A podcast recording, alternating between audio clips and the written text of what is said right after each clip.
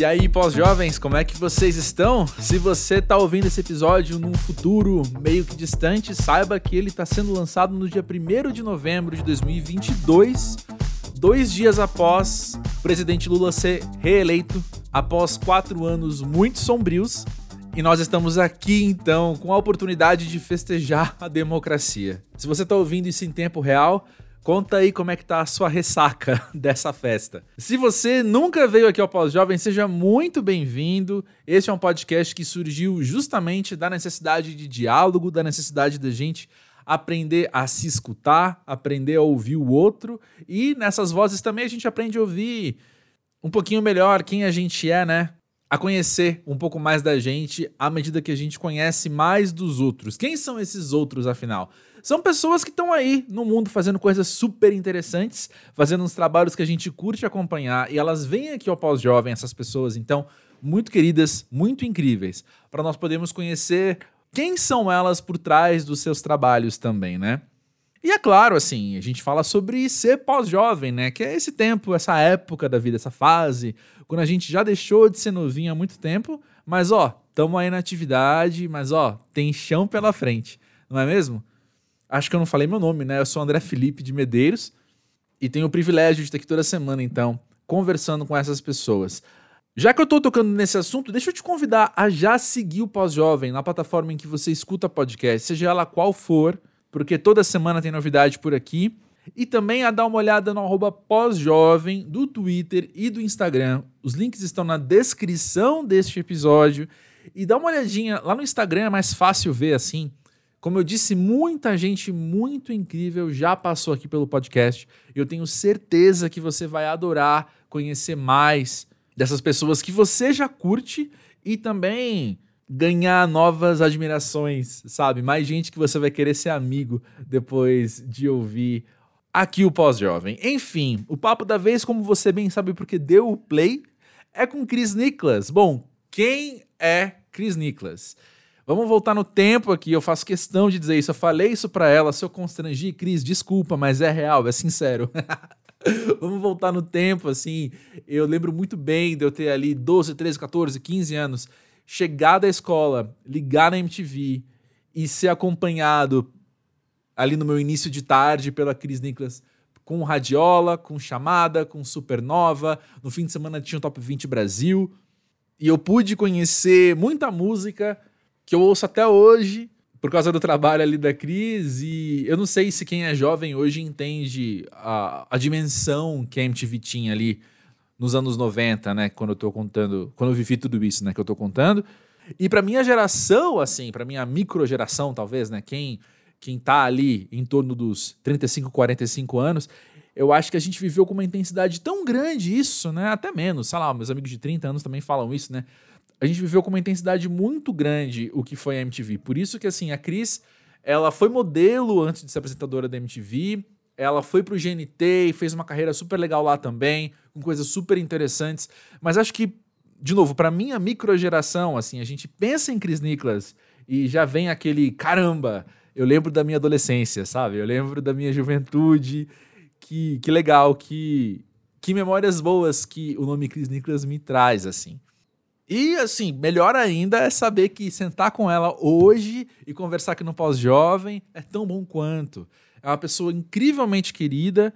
Ela hoje não está mais na televisão, ela está morando em Portugal e atuando nas áreas de psicologia clínica e psicanálise, além dela ser a fundadora do Amamentar É, um portal sobre amamentação e maternidade. Muito legal, inclusive. Recomendo para quem tá vivendo essa fase, né? Seja você mesmo em primeira pessoa ou alguém próximo de você, ou para quem quiser conhecer mais sobre essa realidade também. Enfim, o papo com a Cris foi excelente. Eu vou parar de falar aqui para você ouvir de uma vez. Tô falando meio embolado, primeiro porque eu tô de ressaca da festa da democracia, sim, e depois porque o pós-jovem é essa, essa proposta mesmo, assim. No meu trabalho já, sendo repórter, sendo crítico, é tudo tão estruturado, tudo tão cheio das regras, que aqui eu prefiro playground, assim, saca? Tô aqui só, saio conversando, sem roteiro, olhando pra parede, gesticulando muito, que nem um maluco, enfim. É o meu jeitinho, é o jeitinho desse podcast caótico, mas muito querido, mas muito afetuoso. Escuta aí então o papo com a Cris Nicolas e já já eu volto.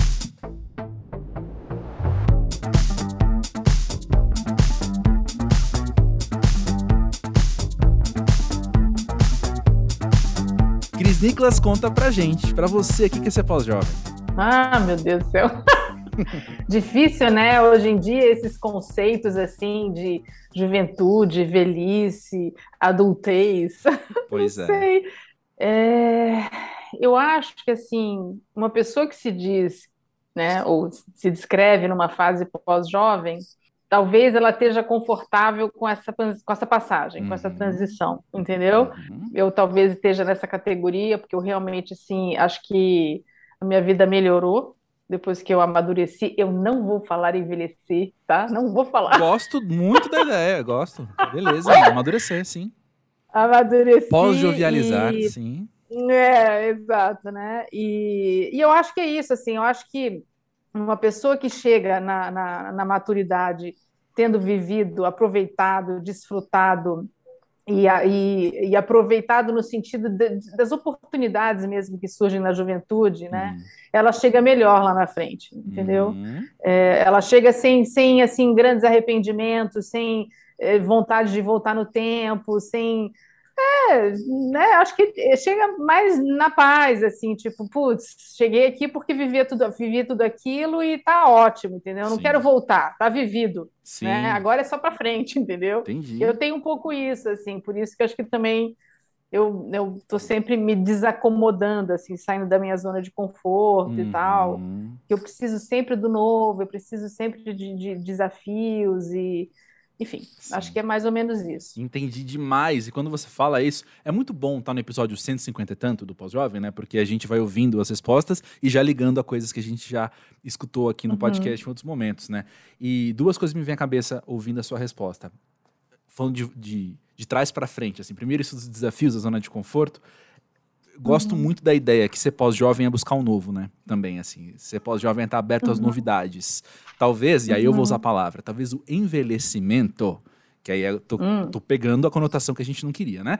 Mas é justamente isso. O Uhum. envelhecimento talvez seria você se caducar para essas coisas, para novidade, né? É você tentar fincar uma raiz que fica que passa para trás, né? E você tentar ah, resgatar aquilo. Acho que isso envelhece a pessoa, não tá aberto ao novo, né? Tá aberto só ao, ao que passou. E a segunda coisa, eu acho que tem a ver com isso de ter vivido o que você tinha que viver.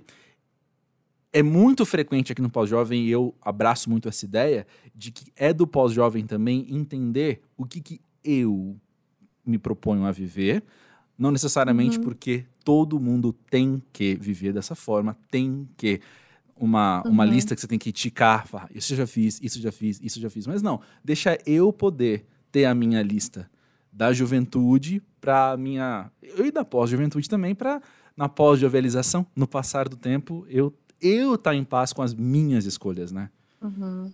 É, eu acho que eu vou, eu vou somar aí um, um componente, né? Eu sou mãe de duas pessoas que vão, no mesmo mês que eu faço aniversário, eles vão fazer 20 anos. É um, um rapaz e uma moça. Pré-pós-jovens. Uhum. Pois é. E, e é muito interessante, assim, porque eu tive filhos tarde, né? Se a gente pensar, para hoje em dia nem tanto, porque as mulheres, né, especialmente do- da minha classe social, estão deixando para ter filho mais tarde. Mas eu tive filhos aos 36, né? Eu já estava casada há seis anos, eu já tinha muitos anos de, de duas carreiras, né? Primeiro como modelo e depois já como apresentadora e tal. Então, vamos dizer que eu era rodada, né? E hoje em dia, é, eu, eu, eu sinto assim que poderia ser o contrário, né? Eu poderia ser uma mãe, por estar com a idade mais avançada, ser meio retrógrada e tal. E na verdade, não, entendeu? Uhum. Eu estou muito. A gente está muito alinhado, assim, como se diz aqui em Portugal, sabe? Assim, a Aham. gente está muito numa sincronia, assim, muito uma sintonia, e eh, eles, né, estão na faculdade, eu, coincidentemente ou não, né, na época que eles entraram na faculdade, eu também, né, fiz a minha formação, minha, minha formação em psicologia clínica aqui em Portugal, terminei ela aqui em Portugal. Então, éramos três estudantes acadêmicos dentro de um apartamento numa pandemia. Era uma sabe assim? república a sua casa, em outras palavras. É uma república, exatamente. É claro que assim, eu não sou uma, uma mãe assim, tipo, ah, liberou geral, não. Pelo, pelo contrário, assim, Uhum. até tenho um perfil assim, meio alemão, assim, tipo. Mas eu não sou um general, no sentido assim, que precisa estar tudo sempre super arrumado e tal. sabe? Então, assim, no final, eu acho que por isso também que eu tenho a sensação assim, que, que, eu, que, eu tô, que eu tô bem na foto, no sentido que eu, eu amadureci, mas eu não perdi esse gancho, eu não perdi uhum. esse pé lá de um, de um certo olhar para a vida, para as oportunidades, enfim, né, para essa coisa louca, né, que é ser ser humano, né? Eu não, eu não, eu não, meu olhar continua mesmo, assim, né? Tanto que quando a gente veio é, morar aqui na Europa, né? Foi porque isso, assim, eu olhei para o lado, olhei para os dois, eles já estavam, né, adolescentes, foi em 2018. Eu falei, vamos embora, uhum. embora, vamos botar o pé na estrada, como eu fiz, né, com 19 anos. Uhum. É, só que no caso eu vim junto, né? Eu trouxe eles, né? Uhum. Eu, eu fui sozinha para o mundo, mas assim, essa coisa, né? Vamos para o mundo, vamos ver como é que é, vamos olhar o Brasil lá de longe. Uhum. Que é uma coisa assim que para o jovem, para mim foi importante. Eu acredito que, nossa, seria muito bom se todos pudessem, entendeu? Olhar de fora, entendeu? Uhum. Olhar a partir de, de você estar tá inserido num outro contexto cultural e aí você olha, né? Você está inserido numa outra sociedade que se organiza de uma outra forma, e não está nem entrando numas de que o que é melhor, o que é pior, não interessa. Diferente, porque, né? diferente apenas. Diferente, uhum. né? E é muito bom, assim, né? Deixar essa coisa em si mesmada, né? Uhum. E tal. Então, então é isso, assim, eu acho que eu, se eu sou uma pós-jovem, eu sou, eu sou bem jovem. Sim. Mas o mais interessante é pensar que você é uma pós-jovem bem jovem há um certo tempo, né? Porque tem uma coisa muito interessante de você quando estava ali na MTV, que você estava falando comigo, que tinha 14 anos, quando você era uhum. 30 a mais. E a gente falava, mil aspas, né? Mas a, a comunicação era de igual para igual, saca? Tinha uma, uma, uhum. uma intenção de jovialidade na sua fala, na persona Chris Nicholas, talvez se eu puder dizer assim, VJ da MTV, uhum. que era muito jovial, sendo 30 a mais, não é? É, ali eu acho que tem um mix de coisas, assim. Eu acho que eu sempre fui, assim, um pouquinho espivitada, né? Tipo, né? Menininha, né? tipo, é, é tipo, excitadinha da ideia, assim, aceleradinha, sempre fui. Mas, uh, mas sim, tinha um personagem. A gente... É... Tinha uma época até na MTV, acho que talvez na época ali que eu entrei e antes também, porque como eu entrei em 93, já, já tinha, né? O primeiro time de VJs já estava lá e tal. Uhum. E eu acho que nessa, nesse, nesse, nesse período tinha um objetivo muito claro né, do canal de que cada VJ fosse um personagem mesmo, uhum. sabe? Que tivesse um, perfil específico e que esse perfil, então, capturava, vamos dizer assim, uma, um pedaço ali da audiência, né? Uhum. E aí eu sempre digo isso, assim, eu acho que eu era a, a, aquela a VJ, assim, que que podia ser amiga, que podia ser a vizinha, que podia, né, que a menina pudesse olhar e falar, ah, eu podia estar ali no lugar dela, eu podia ser a Cris Nicholas, entendeu? Uhum. Ou talvez o menino também olhasse e falasse, ah, eu podia paquerar ela, sabe? Tinha, né? Uhum. Então tinha um acting ali, sim, né? A gente se vestia, até hoje em dia eu olho assim, né? Eu falo, meu Deus, tipo, tanta barriga de fora, para que tanta, tanta coisa assim, sabe? Sim. A coisa meio louca, os cachinhos e tal. Enfim, eu estava super mergulhada naquilo. Quando você está né, no meio, você não tem ainda distanciamento, né? Você está acompanhando ali a maré, né? Sim. Mas, mas para mim é muito nítido hoje em dia que tinha sim um, um personagem, né? Uhum. E eu, nossa, eu convencia muito. Eu lembro uma vez eu estava gravando o, o chamado MTV, eu estava numa escola. Hum, esse era um programa. Lembra? Uhum. Eu fazia umas rodas assim de conversas nas escolas e tal. E eu estava com uma turma de, sei lá, uma turminha de 14, 15 anos, assim, né? Entrada na adolescência, né? Todos assim sentados no chão e tudo mais, e tinha esse rapazinho do meu lado, um adolescentezinho do meu lado, né? E numa certa altura ele virou para mim, sabe, assim, mas jogando todo o charme do mundo, ele falou assim: "Quantos anos você tem?" né? Nessa época, imagina, eu já era casada, já morava no Rio de Janeiro, já tinha 30 e tananã, nem me uh -huh. lembro, sabe assim? Uh -huh. E aí eu falei, meu Deus, o que, que eu respondo para esse menino? Porque eu sabia que ia ser um soco na cara dele. Uhum. falei, pra ele, Eu falei, não, não, não, não me pergunta isso, né? Aí a menina do lado meio que começou a ficar desconfiada e falou, não, mas por quê e tal? Eu falei, não, porque, né? Aí ficou aquela insistência, eu falei, ah, sei lá, eu tinha 34 anos, né? Uhum. Ah, olha, o menino eu não tinha nem sei, porque acho que ele também, vou te dizer, nem lembro, mas a menina, ela virou e falou assim, é a idade da minha mãe. Aí, é. Entendeu? Foi o que eu tava pensando. É. E aí ficou aquele branco, aquele branco em geral, uhum. né? Então, né, eu lembro nesse dia que eu falei, nossa, eu convenço mesmo. Aí. Não é? Eu tava pensando é. aqui agora também, Cris, puxando, não mudando de assunto, mas puxando um uma outra aba, né? Que uhum, talvez uhum. o Chamada tenha sido a minha primeira experiência, entre aspas, de podcast, porque eu chegava da escola, olhava pro Chamada, você conversando com a molecada, eu me sentia tão parte daquilo. Eu me sentia tão pertencente é. àquele universo, porque eram pessoas da minha idade, falando ali e tal, que eu lembro muito bem da sensação de eu querer entrar na televisão e debater também. Sabe? Era falar, não, é. não sei o é. quê, porque tinha o Barraco MTV que eu assistia sempre, mas todo mundo era uhum. adulto. E eu participava, eu sempre fui cara de pau, então eu ligava, mandava e-mail, mandava fax, sei lá, mandava as coisas da época. Tava sempre participando. Toda semana tinha uma pergunta minha, assim, tal, tal, tal. Mas eram os adultos conversando, porque eu tinha 15 e eles tinham 30. Mas uhum. no chamada eu tinha essa sensação de querer entrar na televisão uhum. e, participar disso. que é a uhum. resposta que eu tenho de quem ouve podcast, né? De que se sente aqui no meio da gente conversando também. Por isso que eu falei. Entendi. Mas que engraçado isso. E palmas pra esse é. menino, porque eu concordo, a gente tem que ir atrás do que a gente quer na vida, entendeu? Tem, tá certo ele, tentou. Não era a melhor alternativa, mas tentou, tá certo. ai, ai. Mas e, bom, né?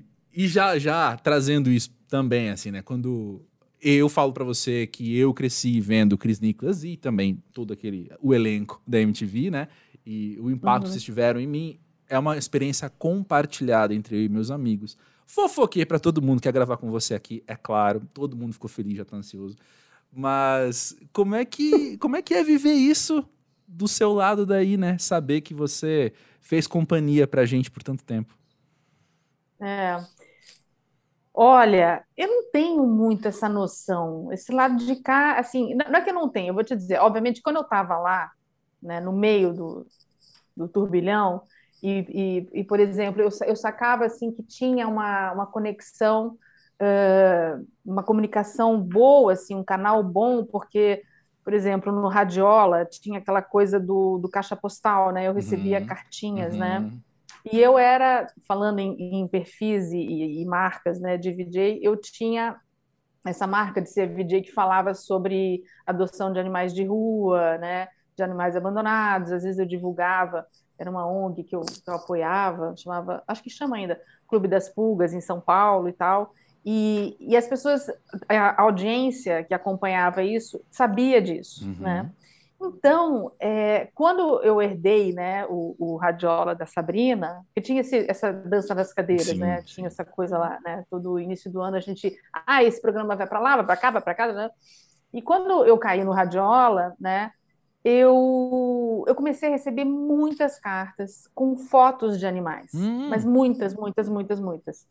E as, as crianças é ótimo, né? Os adolescentes, pubres e tal enfim, é, contavam histórias sobre, sobre, como aqueles animais tinham chegado na vida deles e, olha, era um negócio assim.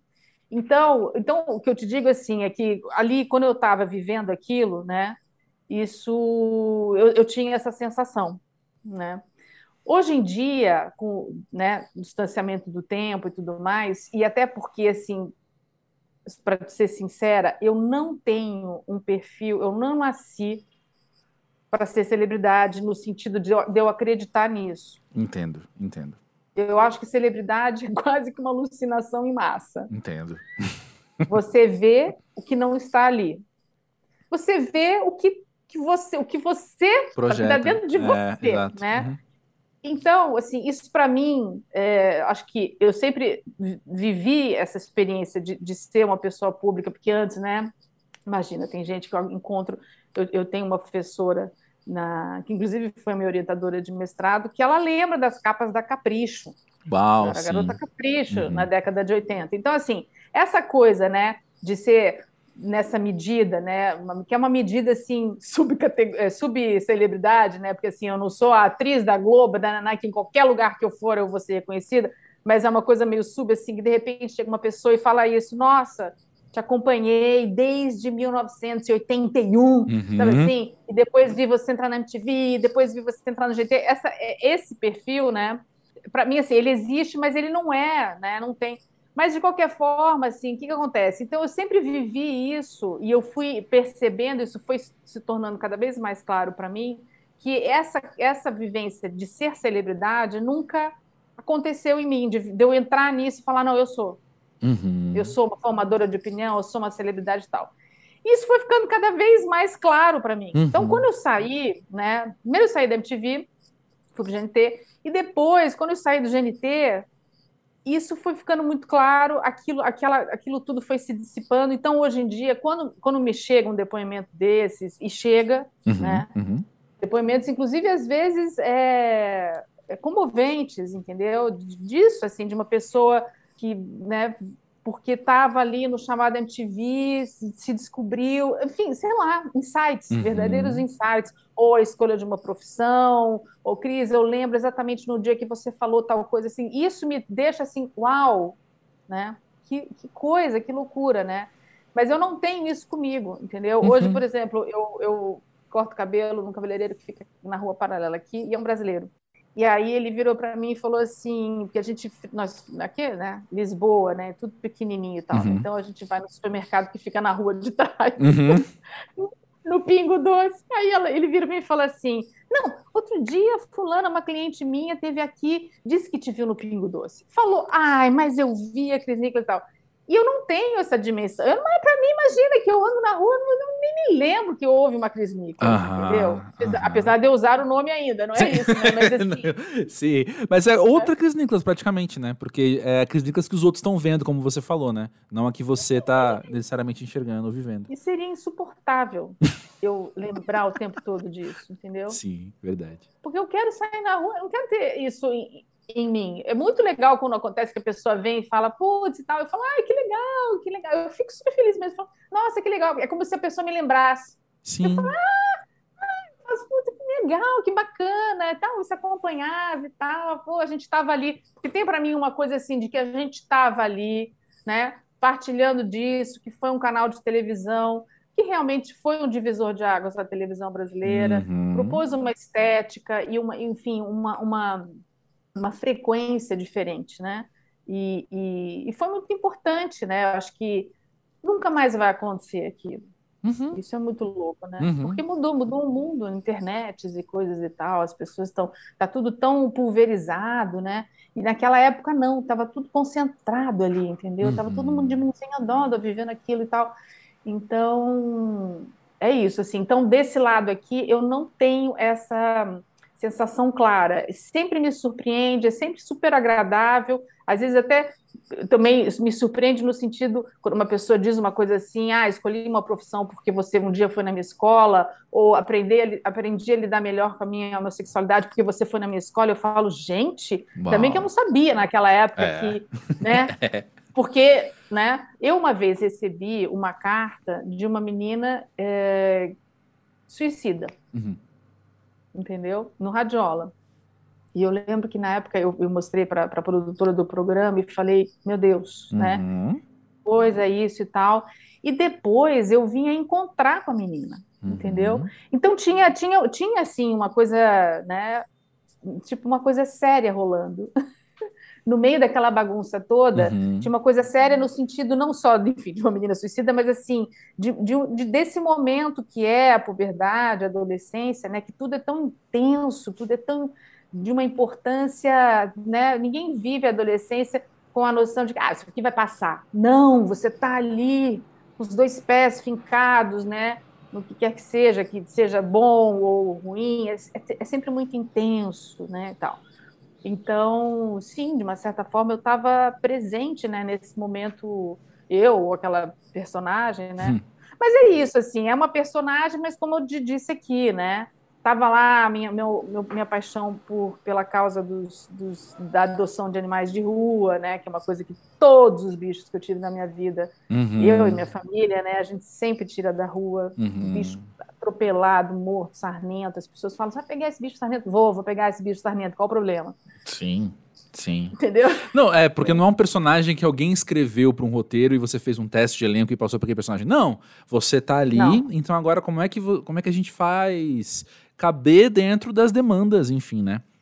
Mas isso eu acho que era uma coisa, um traço da MTV, né? Da, quando a gente fala MTV, é, né? Enfim, uhum. a programação, os diretores, a, a, equipe, né? Sim, sim. Porque eles é, existia realmente esse, esse intuito de perceber aquela pessoa que estava entrando para ser VJ, pra, no caso eu comecei até pelo jornalismo e tal, e, e aproveitar que aquela pessoa já oferecia, né? Uhum, uhum. E aí fazer, criar um pouco em cima daquilo, né? Da, da, da, né? Então, acho que isso era uma... Porque normalmente o que, que acontece?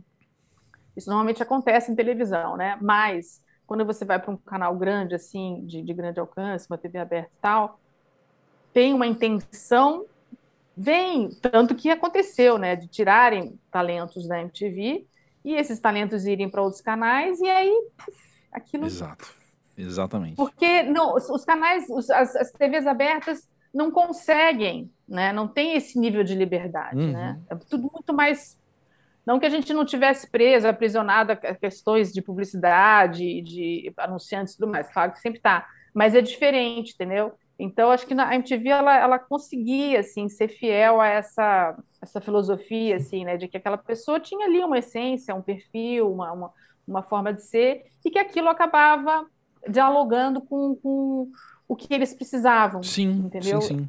Sim. Ah, e que gostoso, que bom que a gente viveu tudo isso. Eu sou muito grato, assim, essa memória afetiva é muito forte. Que legal, que legal que a gente pôde. Eu, moleque, que estudei rádio e TV depois, né? Mas então, assim, é, tendo esse contato com essa liberdade toda, foi, foi muito bom, foi muito legal. E uma coisa que eu tinha notado para conversar com você, uma das coisas que eu tinha escrito aqui justamente, tem a ver com o que você acabou de hum. dizer, assim, que é quando a gente pensa em você sendo VJ, poucos anos depois de entrar para MTV pelo jornalismo, né? Você ali sendo VJ, você ali no Supernova, por exemplo, você no Top 20 Brasil, falando. É, são programas de música, beleza. Mas MTV tinha uma pegada comportamental muito forte, né? Talvez assim, a MTV, mesmo com uma programação musical muito grande, talvez ela fosse mais uma emissora de comportamento jovem do que de música necessariamente. Né? A música estava ali como, como veículo para falar de comportamento, enfim. Uh, lembro muito bem de campanhas todo primeiro de dezembro, campanha do, do, sobre HIV e por aí vai, né? Uhum. E aí, como que era? Você conseguia ter essa noção do quanto isso era grande naquela época? Eu sei que você já, já contou um pouco sobre isso também, mas na verdade eu queria muito linkar você estudar psicologia no futuro, assim. Você acha que isso já era um interesse seu, essa vontade de observar comportamento e, e sei lá, dialogar com esses temas já estava ali em você naquela época, mesmo, entre aspas, falando de música? Uhum. Não, não dá para eu linkar com o que eu faço hoje, uhum. tá? Apesar de não é nem a psicologia, mas a psicanálise está na minha vida muito, desde muito cedo. Eu comecei, uhum. a primeira vez que eu fiz análise, eu tinha 18 anos, né? uhum. né? Ou seja, bem antes de eu entrar na, na MTV.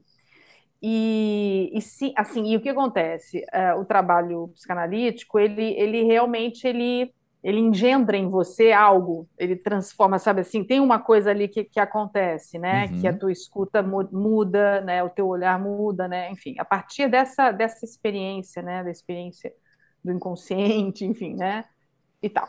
Mas não dá para dizer que há, que há ligação, né, mas, por exemplo, essa questão que você deu o exemplo, né, da, das campanhas, uhum é, informativas, né, sobre a gente estava ali no olho do furacão, né, o HIV, nossa, aquilo foi, uhum.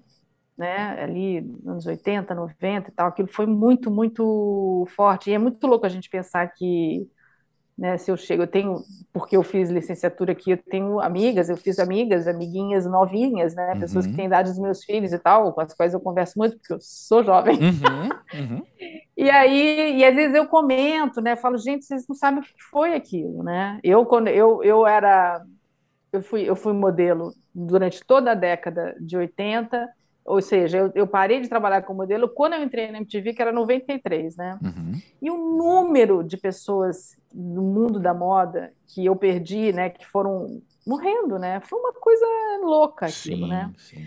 Então, é, eu me lembro dessa, dessa que era quase que uma uma missão, né? Tipo, era uma coisa que a MTV tinha, porque a MTV era o único canal que podia fazer aquilo daquele jeito, né? Abordar daquela forma, né? Então, se a gente estava, é, o MTV no ar estava com um, um, um, repórter no meio da plateia de um show imenso, né? E aí, no intervalo da música, o repórter chegava numa pessoa do nada e falava, e aí? Porque né, tinha aquele microfone com o um cubinho da MTV, sim, então sim. a galera já abria, né? E aí, tem camisinha aí? Né? Tipo, what? né? Uh -huh. Só a MTV, a MTV podia fazer isso. Com certeza, né? sim, sim. E a pessoa, ah, camisinha e tal. Não, deixa eu ver, calma. Aí pegava a carteira, enfiava a mão nos bolsos e tal. Daqui a pouco tirava uma camisinha, ah, festa. Então, assim, e não tem. Vacilão e tal, vacilona e tal.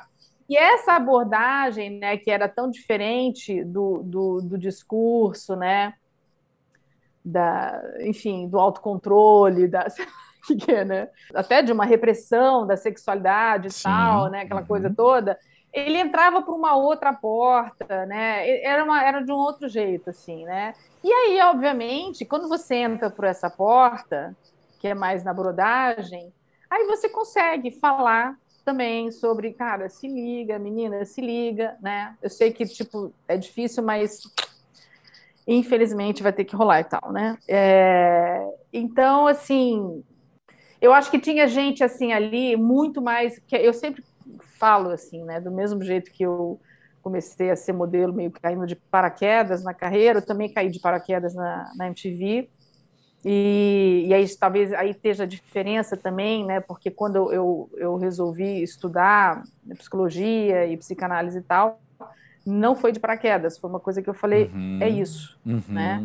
E, e, aí, assim, até pode soar estranho, porque óbvio que para as pessoas, assim, nossa, MTV é super importante, tá, mas na minha vida, entendeu?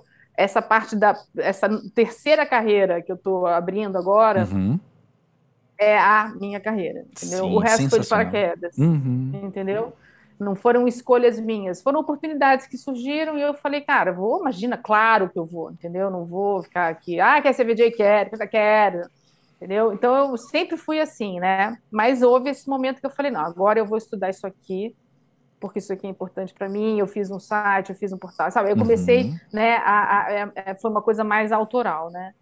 Mas, e obviamente que tá tudo num contínuo, eu só cheguei onde eu cheguei também porque eu vivi tudo isso lá atrás. Exato. Às vezes, eu tenho que fazer um currículo, por exemplo, quando eu fui entregar minha tese de mestrado aqui, que eu terminei meu mestrado no último ano letivo aí, né? E aí, eu tinha que mandar um currículo, né? Aí eu falei com a minha orientadora que casualmente é brasileira. Eu falei, gente, como é que é? Eu boto? Fui modelo 10 anos, fui apresentadora de televisão durante mais de 20 anos. É isso, porque assim, é tão. É... Ainda mais na, na, academia, né? Ai, Sim. as pessoas são. Ai, Sim, é meio alienígena isso, né? Sabe? Uhum. Mas fato é que assim, que a bagagem que eu carrego não dá nem para eu entender, eu começar a tentar explicar, sabe? É, é, é, é, tipo tudo que eu sou hoje, né? É em função dessas, dessas duas experiências que eu tive profissionais, que foram longas, que foram ricas, que foram cheias de desafios e, e que eu fui enfrentando, enfim, né? Então, já nem me lembro o que você perguntou, mas eu, eu também não. Respondi. Não, com certeza é. respondeu. Tá ótimo. Eu tô adorando ouvir isso que importa. Olha só. Mas isso eu te perguntar, eu fiquei pensando agora então, o quanto você acha que a carreira de modelo te formou? Hum. Poxa vida, viu? É, é difícil de explicar assim por que que acontece. Por que que eu fui modelo?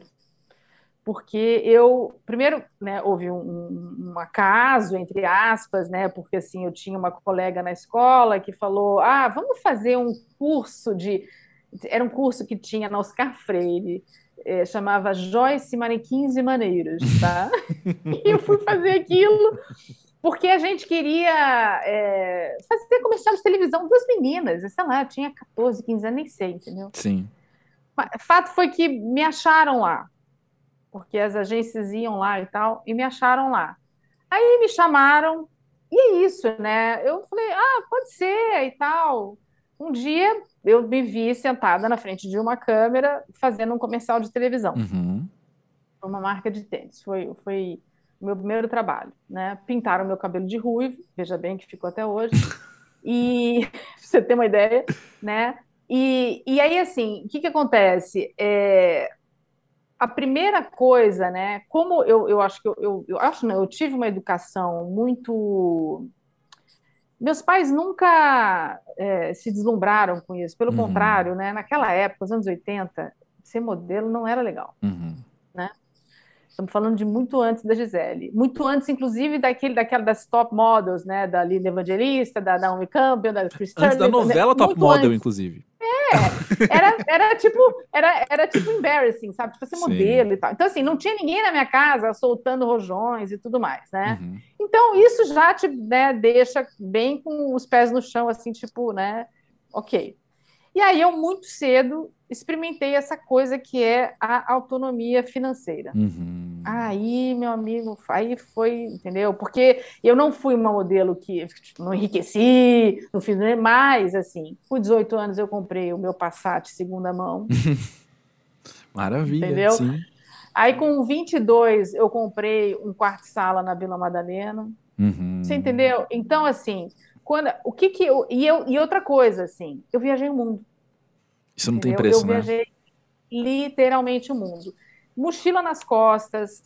Eu tive dois namorados que, né? Que aí também a gente não cai, né? Por acaso na, as, as, pessoas que apareceram na minha vida também tinham, né, e tal. Então, primeiro um namorado que queria, aí fizemos, eu fui para o Japão trabalhar, depois a gente saiu do Japão, quer dizer, eu saí do Japão, encontrei com ele em Berkeley, nos Estados Unidos, aí saímos de lá, fomos para a Austrália, fomos para Singapura, fomos para Macau, atravessamos para a China comunista, que era fechada Uau, ainda sim. naquela época.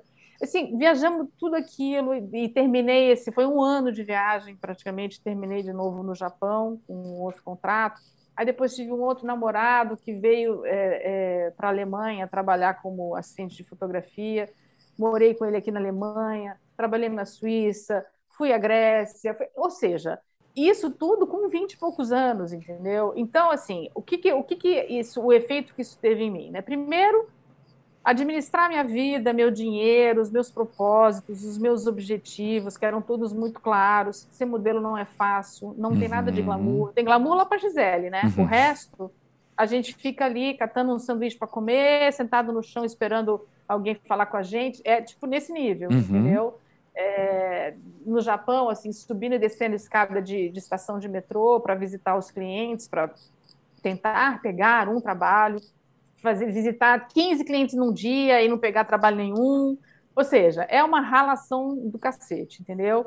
Mas é isso, assim, isso eu, né, foi tendo, uh, uh, como é que chama? Resultado, né? uhum. né? E, e, eu fui me tornando uma, uma moça muito jovem e com muita autonomia, e não só financeira, mas né, decidindo minha vida, meus rumos e tudo mais, e lidando, né, tendo relações de trabalho porque, assim, com 18 anos, 19 anos, 20 anos, assinando contrato, assumindo compromisso, eu sempre fui uma super profissional, assim, uhum. entendeu? Sempre, né? Eu, tinha, eu tive uma agente que até é suíça, ela está aqui, ela, ela abriu uma agência uma época em São Paulo. A Catarina, ela fala assim, nossa, tipo assim, quando eu entrava em desespero, eu falava, vou mandar Cris que ela vai dar conta do recado, porque eu ia, chegava no horário, fazia tudo bonitinho, sabe assim? E também fui criando relações ao ponto de que essa carreira me conduziu para a seguinte, certo. que foi me tornar apresentadora de televisão, uhum. porque quem me chamou para fazer um teste da MTV foi um produtor de elenco de comerciais de televisão, com o qual eu trabalhava muito, uhum. entendeu? Então, assim, é, o, que, o que aconteceu comigo foi assim, que eu entrei na vida adulta cedo. Sim. E eu surfei essa onda graças a Deus, graças a meus pais, que a Deus nada, né? Imagina, graças aos, meus, graças aos meus pais, com maestria, no sentido de que, assim, tudo que eu podia tirar de bom, tudo que eu tirei, podia tirar de proveito, entendeu? É, eu tirei, sabe assim? Então, quando eu cheguei na MTV, eu já era uma macaca velha, no sentido, assim, de, tá, o que, que tem que fazer aí? Né? Tanto que assim, eu, eu, eu conheço, assim, eu, às vezes eu encontro, eu converso né, com, com meninas que trabalharam comigo como produtoras, né, de programas que eu apresentei, ou né, na época da temporada de moda e tal. E as meninas às vezes falam, ai, que saudade de trabalhar com você, que era tão fácil. que é, sou fácil, eu sou fácil. Não tem chabu, não tem nheque-nheque. Ai, não, isso eu não faço. Entendeu? Vamos ali conversar. Tá? Eu tenho, eu sou, eu sou muito profissional. Sempre, eu acho que isso que, que é, começar a trabalhar cedo Uhum. foi isso que, que foi o efeito que teve em mim. Trabalhar cedo e Entendeu? numa carreira tão maçante como essa, né? É, todo, esses, né, todo ofício tem, é, enfim, ossos. Total. Né? Mas eu, eu- trazendo aqui o que eu já repeti pra Vanessa Andrade, modelo. Beijo, Vanessa, que participou aqui do Pós-Jovem faz uns meses. Eu Uhum. falei isso pra ela, ela contando da carreira, eu falei, eu não daria conta. Não daria conta. Uhum. Eu sei que eu não daria conta. Então, quando você conta tudo isso também, eu logo penso nisso, penso, é, eu, eu lidei com os meus ossos, né? Mas esse osso aí não era pra mim. Mas sabe por quê? É assim, é claro que na carreira de modelo mais, mas depois também, né, na de televisão também, mas tem uma coisa, e aí eu vou dar destaque na carreira de modelo, que é essa exposição do corpo, Uhum. né? Exposição no sentido assim de que eh, nunca tá bom. Hum. Ou teu peito é grande demais ou pequeno demais, ou a bunda é grande demais ou pequena demais, ou o nariz é grande demais ou pequeno demais, assim, entendeu? Não, mas é, se a gente cortar o cabelo, não, se, gente- ela, se ela ficasse loira? Se ela- ou seja, é como se esse corpo é, virasse na mão das pessoas, assim, uma certa massinha de modelar, entendeu? Uhum. E aí tem as tendências, né? Aí tem que a barriga tem que X, né, ficar negativa, tem que ter tanquinho, tem que, né, porque aí tem que bronzear, tem que fazer autobronzeamento. Ou seja, é um inferno, Sim. né? E você, você muito nova, você exposta a isso, né? Aí de novo, se a pessoa é, não tem estrutura, não tem uma rede de apoio, né? Aí, sei lá, não vou nem ficar falando, ah, tem que ser família. Sei lá se tem que ser família. Às vezes é uma rede de apoio de amigas. Uhum. eu não sei, não importa, Uhum. entendeu? Porque às vezes a família é, é o pior, Uhum. né? É o que mais atrapalha, né? Ou seja, se você não tem uma estrutura ali psíquica e social e tudo mais, é difícil, o custo é alto, é muito difícil assim, você botar um biquíni parar na frente de cinco clientes, entendeu? Porque cinco clientes, assim, porque tem um cliente, aí tem um fotógrafo, aí tem a produtora, tem- entendeu? Uhum. Essas pessoas estão olhando para você, comentam, falam, está ouvindo as pessoas falando de você, entendeu? Então, é, é, vou te dizer, é um exercício assim bem desafiador, assim, é, um- é uma coisa que eu aprendi muito, muito, muito, muito, muito, né? Uhum. E de uma certa forma, é, eu aprendi, número um, né, que eu posso ser qualquer coisa.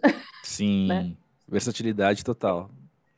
Você entra e sai, Uhum. né, da- do, da- do alegre, do triste, do, da loira, da ruiva, da morena, né? Aí você bota o salto, aí você tira o salto, aí bota o tênis, aí você tem que andar elegante. Não, você, não agora hoje você vai ser mais moleca e tal. Que é uma coisa muito semelhante ao que um artista faz, um Uhum. ator, uma atriz, né? Uhum. E tudo mais, né? E todas as coisas. Em televisão, você vai trabalhar e naquele dia você está com cólica. É. Você vai trabalhar, naquele dia você brigou com o teu namorado, né? E você senta e fala: Olá, eu sou Cris Lipas com MTV no ar. Entendeu? Pronto, né? Assim, nesse sentido, talvez isso seja um trabalho como outro qualquer, só que com uma hiperexposição. Se você não está entrando numa sala de reunião com o seu chefe e os seus colegas, seus pares, você senta na frente de uma câmera de televisão que está ao vivo, né? Uhum. E pronto. Né? Uhum. Total. Vamos, avançando no, no tempo, então, na nossa cronologia aqui, queria conversar mais sobre hoje. Queria conversar mais sobre a Cris Nicolas de hoje também, com esses trabalhos que são enfim, ligados à psicologia, ligados à psicanálise. E perguntar o que eu já perguntei para outros psicanalistas e outros psicólogos aqui no pós-jovem, mas como é que você tem observado o pós-jovem de hoje? Hum, nossa. Olha, você sabe que eu, eh, né, no meu, no meu mestrado aqui, eu fiz um estágio num agrupamento de escolas aqui. Na verdade, não era nem aqui em Lisboa, era no Seixal, Uhum. que é, eh, você conhece aqui Não, não Lisboa? conheço, ainda não. Você atravessa eu vou, o, o. Tejo. Tomar- um vinho, É né? isso aí. É, você atravessa o Tejo é é na, na outra margem do Saquei, rio, né? saquei. A margem sul, entendeu? E, e aí é muito interessante assim sair, né, do, do miolo assim de Lisboa e entrar mais, né, sei lá, uma periferia, nem sei se dá para falar, enfim, é, tão, é, tão, é, muito diferente, né? Mas, certo, enfim, certo. é a margem sul, né? E aí fiquei, então, durante um ano é, estagiando nessa, é, é, um, um, agrupamento de escolas públicas, né, no, no Seixal.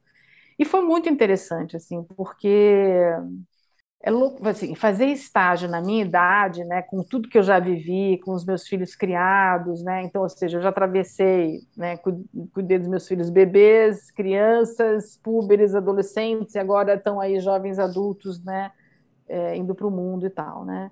Então, é, é isso de novo, é o que eu estudo e mais a minha vivência, né. Então, uhum. por um lado, é muito angustiante, porque tem essa coisa, né? Quando você entra numa escola hoje em dia, e quando você olha e você não vê uma criança sequer sem um celular na mão, hum.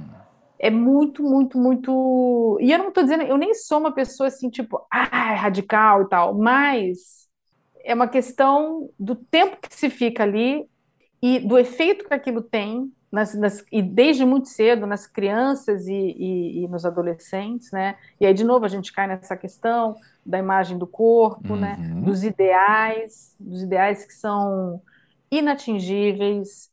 É, é uma coisa muito louca. E como as relações ficaram, uhum. né? Porque bate o sino do recreio e sei lá, você vê rodinhas de pessoas, de, de crianças e adolescentes, cada um com seu celular, às vezes eles nem se olham, então ali, às vezes eles estão sentados um do lado do outro, e eles podem até estar jogando um com o outro, mas eles estão jogando através do aparelho, então uhum. eles não estão, né, não tem corpo envolvido, não tem, não tem olhar, não tem, sabe, é um negócio muito, muito, muito louco, entendeu? É, é, é assim, é claro que a gente fala, fala, fala, mil estudos já estão feitos e tudo mais, mas a gente só vai saber o efeito disso mesmo lá na frente, né?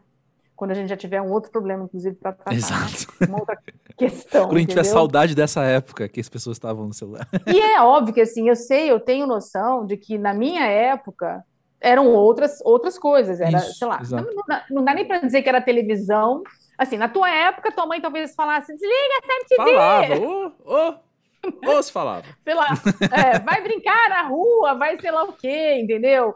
Enfim, sempre tem isso, né?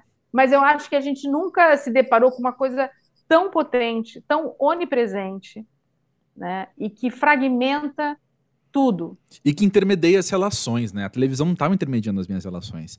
A, a, a televisão estava, no máximo, catalisando as minhas relações, porque no dia seguinte a gente chegava na escola e comentava o que a gente viu na noite passada na MTV. Então ela estava direcionando, Sim. de certa forma, alguma coisa, mas impele a relação, a interação, a troca, né? E sim, a vida sim. no é. aparelho celular, ela fica ali, parece, né? Existe essa ideia de, de, hum. sei lá, algo, algo mais meta mesmo, né? Essa, essa hum. que é mais etéreo, né? Que tá no ar, que tá na nuvem e tal, mas na verdade tá num aparelho, tá na tua mão, é, é muito pequeno, é muito limitado, né? É. Isso me angustia, é. isso me angustia bastante. É, é muito estranho, assim. Mas vamos ver, né? Sei lá. Às vezes tem uns filmes assim que são lançados e que eu acho que Sabe um filme com o Joaquim Fênix que chama Her? Sim, sim ela. ela. Uhum. Né? Aquele filme, para mim, eu fiquei olhando aquele e falei, gente, assim, tudo bem, né? Tá, as, vamos dizer assim, tá carregado em cores, né? Uhum. Mas a gente já vive isso. Exato. Né? Exatamente. Pessoa andando na rua, falando e tal. Né? Eu, por exemplo, tenho tido uma experiência muito estranha com meu celular, que esses últimos 10 dias, assim, toda hora eu tô conversando com uma pessoa, a Siri entra. Ah. Sabe, quando, tipo, eu não tô nem com ele na mão. Enxerida, sim, sim. Aí ela faz assim, eu não encontrei isso que você está procurando. Eu assim. Olha. É muito louco isso. Que esse celular tá me ouvindo. Uhum. Deus me livre, entendeu? Uhum. Então, eu acho tudo muito louco. É, eu acho muito distópico, tudo isso que a gente tá vendo. Tudo isso que a gente tá vendo, muito distópico mesmo. Acho que já deu errado e a gente tá, tá insistindo no erro, assim. Enfim, esse sou eu concluindo um episódio nesse, nesse clima, né? Tá vendo? Bem, bem pra cima, bem good vibes aqui. Pode falar. É isso aí, pessoal, deu tudo errado. Vamos nessa, ó. Não, mas posso, antes de você fechar e falar que deu claro. tudo errado, só pra gente não soar também muito pouco jovem, né? Eu acho que. eu acho que é, a minha experiência, assim, inclusive nesse capítulo atual da minha vida, né, é, na minha experiência, a internet teve um papel muito importante, né? uhum. né? Porque eu vim, eu, eu decidi estudar psicanálise, psicologia e tal, porque quando eu saí do GNT, eu, eu lancei um, um site para ajudar mães que têm dificuldade para amamentar. E, e, eu acho que isso é uma coisa muito bacana da, da, da internet, que é esse canal, assim, porque eu lembro de, de falar assim, bom, depois de todo esse tempo, né, em televisão, né, é, eu fiquei, eu será que eu vou cair num limbo, né? Porque assim, é muito louco, assim, a fila anda muito rápido. E aí eu falei, não, falei, a internet está aí, eu vou colocar meu bloco na rua para eu encontrar as pessoas e as pessoas me encontrarem. E isso a internet faz, né? Isso é muito incrível, assim, né? Porque hoje em dia eu olho o projeto e eu vejo lá que, sei lá, já passaram, sei lá, 2 milhões e sei lá quantas mães pelo projeto. Uau, e aí eu tenho esse, esse feedback, às vezes uma pessoa me manda uma mensagem e fala assim, meu, eu só consegui amamentar meu filho porque eu encontrei teu projeto. Nossa. Então, assim, ah, as madrugadas, eu amamentando, arrasada nas madrugadas solitárias, eu botava os vídeos que você conversando com a doutora Ana Luísa Gama e parecia que eu estava ali com vocês. Uhum. Quanta companhia vocês me fizeram. Então, isso não tem preço, e a internet, ela é rainha nesse sentido, entendeu? Ela realmente, ela, ela, a gente não depende de um veículo, entendeu? Sim. Outro, sabe? Você vai lá e faz o teu negócio, tá aí com o teu podcast, Sim. né? Sabe assim? Uhum. Você vai lá e bota o teu bloco na rua. Eu gosto dessa expressão, botar o bloco na Gosto, rua. Boa. Assim, aí, uhum. né? Então, para a gente fechar assim para cima. Agora, tem esse efeito na infância Isso. e um efeito que foi agravado né, com a pandemia. Isso. A gente sabe que crianças pequenas, né, grudadas em celulares uhum. e iPads e tal, uhum. e é, uhum. isso é muito complicado. Total, total. Não, eu não, não quero cuspir no prato que eu comi, não. Assim, tô aí, música para ver 12 anos no ar, o pós-jovem, 4 anos, 3 anos e tanto, quase 4 anos, quarta temporada do pós-jovem no ar eu sei que a gente pode usar essas ferramentas e eu, eu sou um grande encorajador. Quem quer começar um projeto, quem quer começar, quero fazer meu blog, beleza, como posso te ajudar? Quero fazer meu canal do YouTube, beleza, como é que eu posso te ajudar? Sou grande entusiasta disso. Mas a gente não pode deixar isso intermediar, isso enquanto aparelho, de novo, né? O aparelho, os apps ali, intermediarem nossas relações. Nosso, meu problema está sempre aí. Né? Enquanto Sim eu sou de comunicação 100%. Eu quero que tenha mais formas de comunicação sempre. Mas é isso. A gente vai é, ter o conteúdo sobre. Acho, o exemplo que você deu é perfeito, porque a pessoa tem um conteúdo sobre a amamentação que está no corpo dela. Então, aquele efeito está ali no corpo dela. Não está, de novo, nesse lugar etéreo e vamos se relacionar. Não, não tem como ela amamentar um bebê por um app, entendeu? Não, não, esse seria o problema. Falei de uma maneira bem exagerada, distopicamente, né? Mas acho que esse seria uhum. o problema, é quando as coisas coisas são, são todas coisas e menos uhum. uh, o olho no olho que você falou, sabe? A relação de corpo que você falou. Isso é importante. E recomendem os podcasts para as pessoas. Recomendem os sites para as pessoas. Assim como a gente sentava no, no recreio da escola para comentar da MTV do, do, do, dia anterior, a gente agora comenta o podcast que a gente ouviu. E é isso aí. Aí é do bem. Aí é legal. A gente é. vai pro bar, vai pro restaurante, vai pro parque, vai pra balada e a gente conversa. É isso. E que bom poder é conversar isso. com o Cris Nicolas. Pô, muito bom. Uhum. Foi aqui um episódio que eu sabia que seria maravilhoso e foi maravilhoso. Todo mundo tá ouvindo agora. Sabe que foi maravilhoso? Cris, obrigado por estar aqui no Pós-Jovem, sendo você, trazendo você aqui pra gente. Obrigada, André. Obrigada pela oportunidade.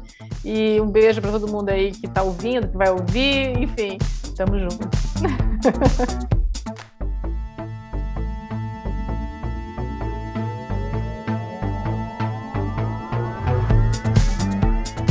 meus amigos, que gostoso então poder conhecer mais da Cris Nicholas, poder relembrar o passado e mais do que, sei lá, só nostalgia, que gostoso a gente poder ter esse acesso à pessoa maravilhosa que a Cris é hoje, né? Uma coisa que eu ia falar na introdução e eu completamente esqueci, que bom que eu lembrei antes de terminar de editar esse episódio, é que se você também viveu essa geração MTV Brasil, muito fortemente, eu quero te recomendar o episódio 133 aqui do Pós-Jovem com o Luiz Thunderbird, também um baita de um querido. E eu vou, vou dar aqui um, um certo teaser sem spoiler que teremos mais MTV em breve aqui no Pós-Jovem. Olha que coisa massa, né? Mas olha só, uma coisa que ficou muito na minha cabeça enquanto eu editava esse episódio, principalmente, assim. Na verdade, a gente gravou já faz um tempo, eu esqueci como é que eu me senti na hora quando eu ouvi isso. Mas editando o episódio, falou alto para mim quando ela conta, né? Que ela, por acaso, caiu na carreira de modelo, daí meio que por acaso ela foi ser apresentadora de TV e agora não teve acaso. Nessa, nesse novo capítulo, nessa terceira carreira dela, ela foi a agente de transformação, de mudança, de iniciativa, partiu dela, ela foi atrás e fez. E eu penso que isso pode ser muito inspirador, e aqui eu abro um parênteses assim, eu acho que existe um cinismo cultural muito grande quando a gente fala de coisas inspiradoras, porque a gente está meio traumatizado com uma cultura de coaches e, e, e gente falando enfim, essa positividade tóxica e tudo é uma lição de vida e tudo é muito blá blá blá. Acho que a gente está meio, meio traumatizado com isso, né? Mas vamos resgatar, vamos se reapropriar das coisas que valem a pena e a gente não podia ter perdido, né? Fecha parênteses. Eu acho que pode ser muito inspirador a gente ouvir algo assim e lembrar, primeiro, né? Que ali na casa dos 50 anos a gente pode continuar fazendo mudanças de vida muito significativas, como já foi dito por mim e por vários convidados aqui do, do, do, podcast, né? Às vezes a gente, quando a gente é jovem, a gente pensa que vai existir uma linearidade muito grande, quase fatalista na vida adulta, na vida pós-jovem.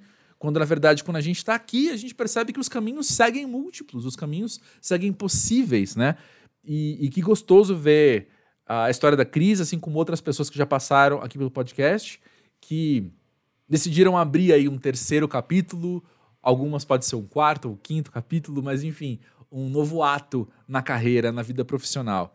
Isso é muito bacana de, de escutar. E aí, segundo, obviamente, né, voltando ao que ela disse, foi uma escolha dela, né? Não foi só algo que ela foi respondendo à vida dessa vez. E eu conheço os ouvintes do pós-jovem. Eu sei que todo mundo tem aqui a sensibilidade, a maturidade de entender que isso não desmerece nem um pouco as outras carreiras dela, né, as carreiras passadas dela, nem um pouco. Que bom que ela viveu, como ela mesma disse, né? Uma coisa foi levando a outra. Mas que bom que a gente pode também reconhecer isso, né? Falar, pô, que massa. Olha aí, como é, como é importante, como é bom a gente poder fazer essas nossas escolhas também.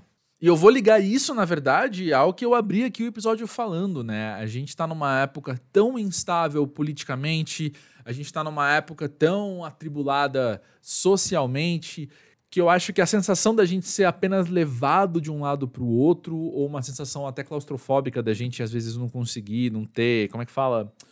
Não ter muito para onde correr, não ter muito para onde andar às vezes. A sensação é essa, né?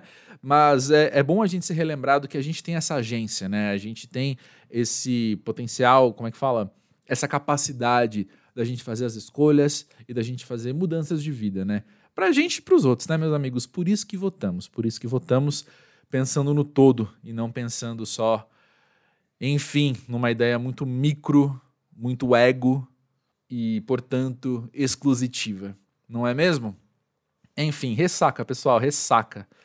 Mas que bom, que bom estar tá aqui, que bom estar tá aqui podendo renovar os ânimos também em tudo que é viver no Brasil eu te convido mais uma vez a seguir o podcast se você ainda não segue, seja na plataforma em que você está escutando neste momento, seja no arroba pós-jovem do Twitter e do Instagram, porque na semana que vem tem uma pessoa que eu não conhecia, nunca tinha sentado para conversar antes, conhecia só o trampo dela, e foi muito legal. Foi uma gravação assim que na minha cabeça durou 10 minutos, sabe? A gente sentou, começou a conversar, o papo fluiu tão bem que 45 minutos viraram 10, assim.